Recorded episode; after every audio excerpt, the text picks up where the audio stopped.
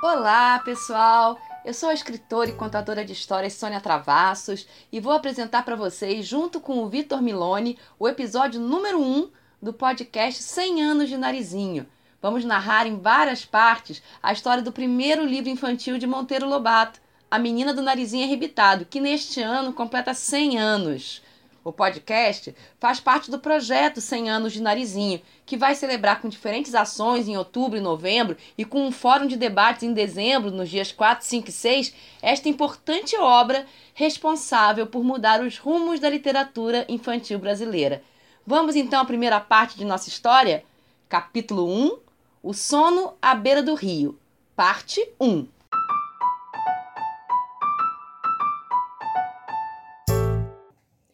Naquela casinha branca, lá muito longe, mora uma triste velha de mais de 70 anos, coitada, bem no fim da vida que está e trêmula e cata cega, sem um só dente na boca, jururu.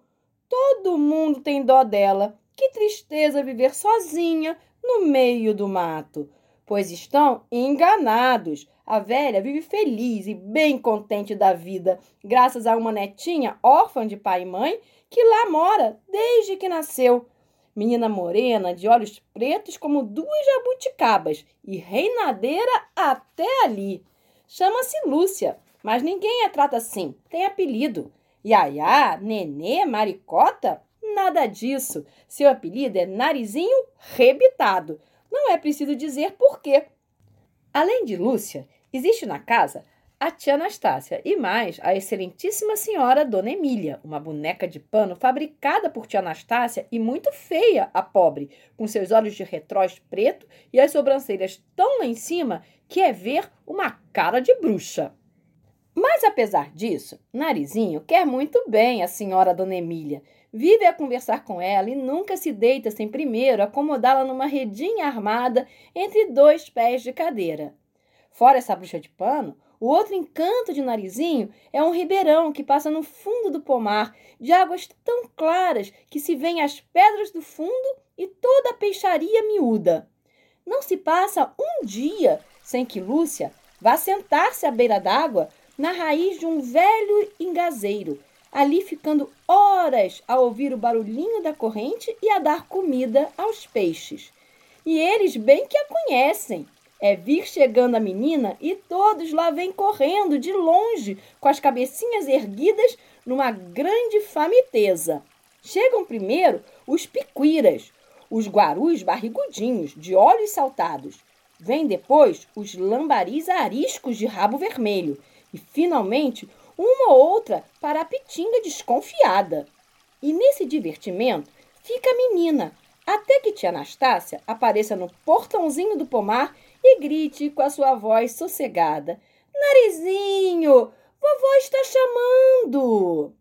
E assim vivem aquelas três criaturas, lá no fundo do grotão, muito sossegadas da vida, sem inquietações nem aborrecimentos.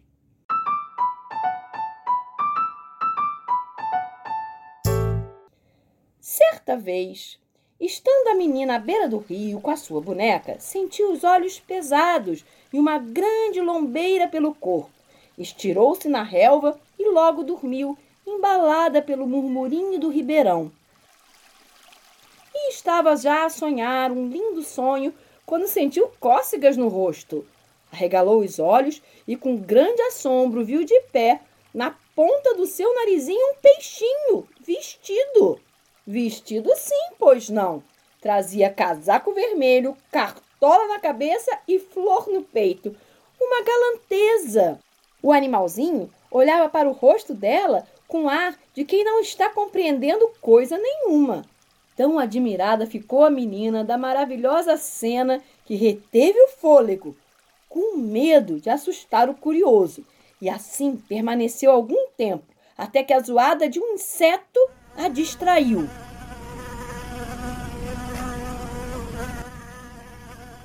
Era um besourão que voava por cima da sua cabeça e que, depois de umas tantas voltas, veio pousar-lhe na testa.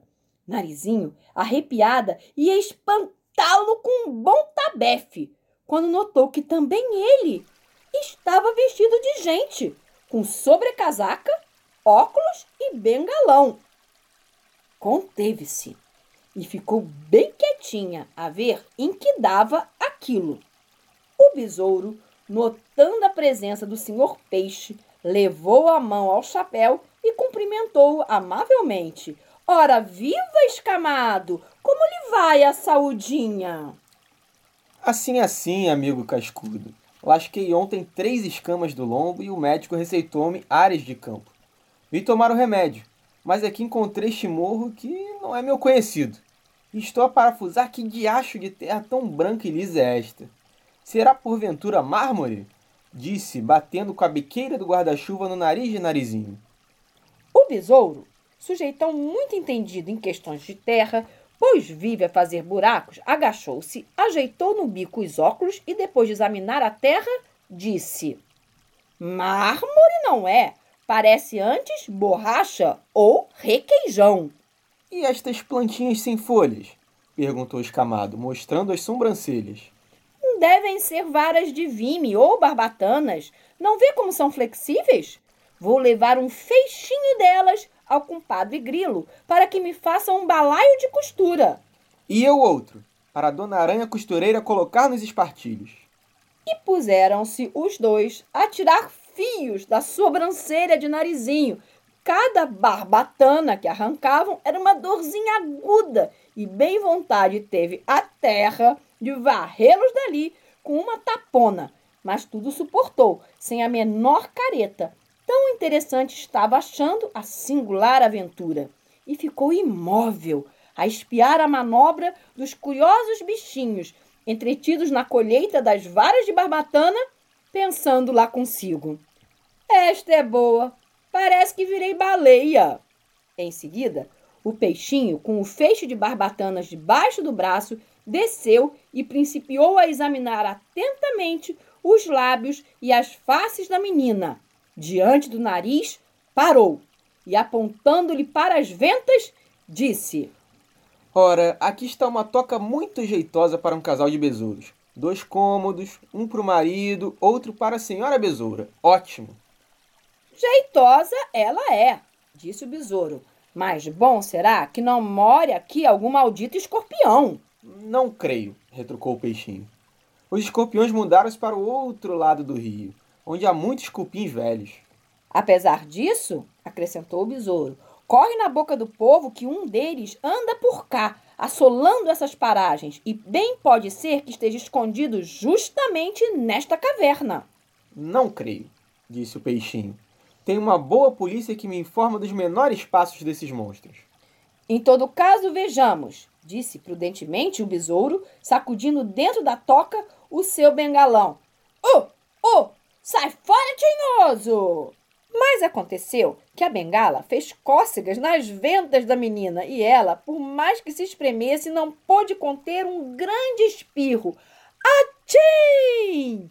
Os dois bichinhos, pegados de surpresa, reviraram de pernas para o ar, caindo um grande tombo no chão. Não disse? exclamou o besouro, erguendo-se e limpando com a manga o chapéu sujo de terra. Não disse que havia coisa ali dentro? É a toca do escorpião negro, não resta a menor dúvida. E eu, com raças de ferrão venenoso, não quero histórias, não. Até logo, amigo escamado, sai bem e seja muito feliz. Cáspita! E lá se foi pelos ares afora, zumbindo que nem um aeroplano.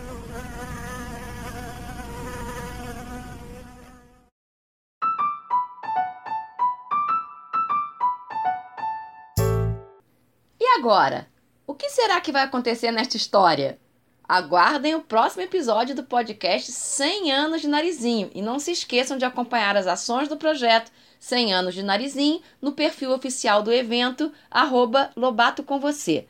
Tchau e até a próxima semana!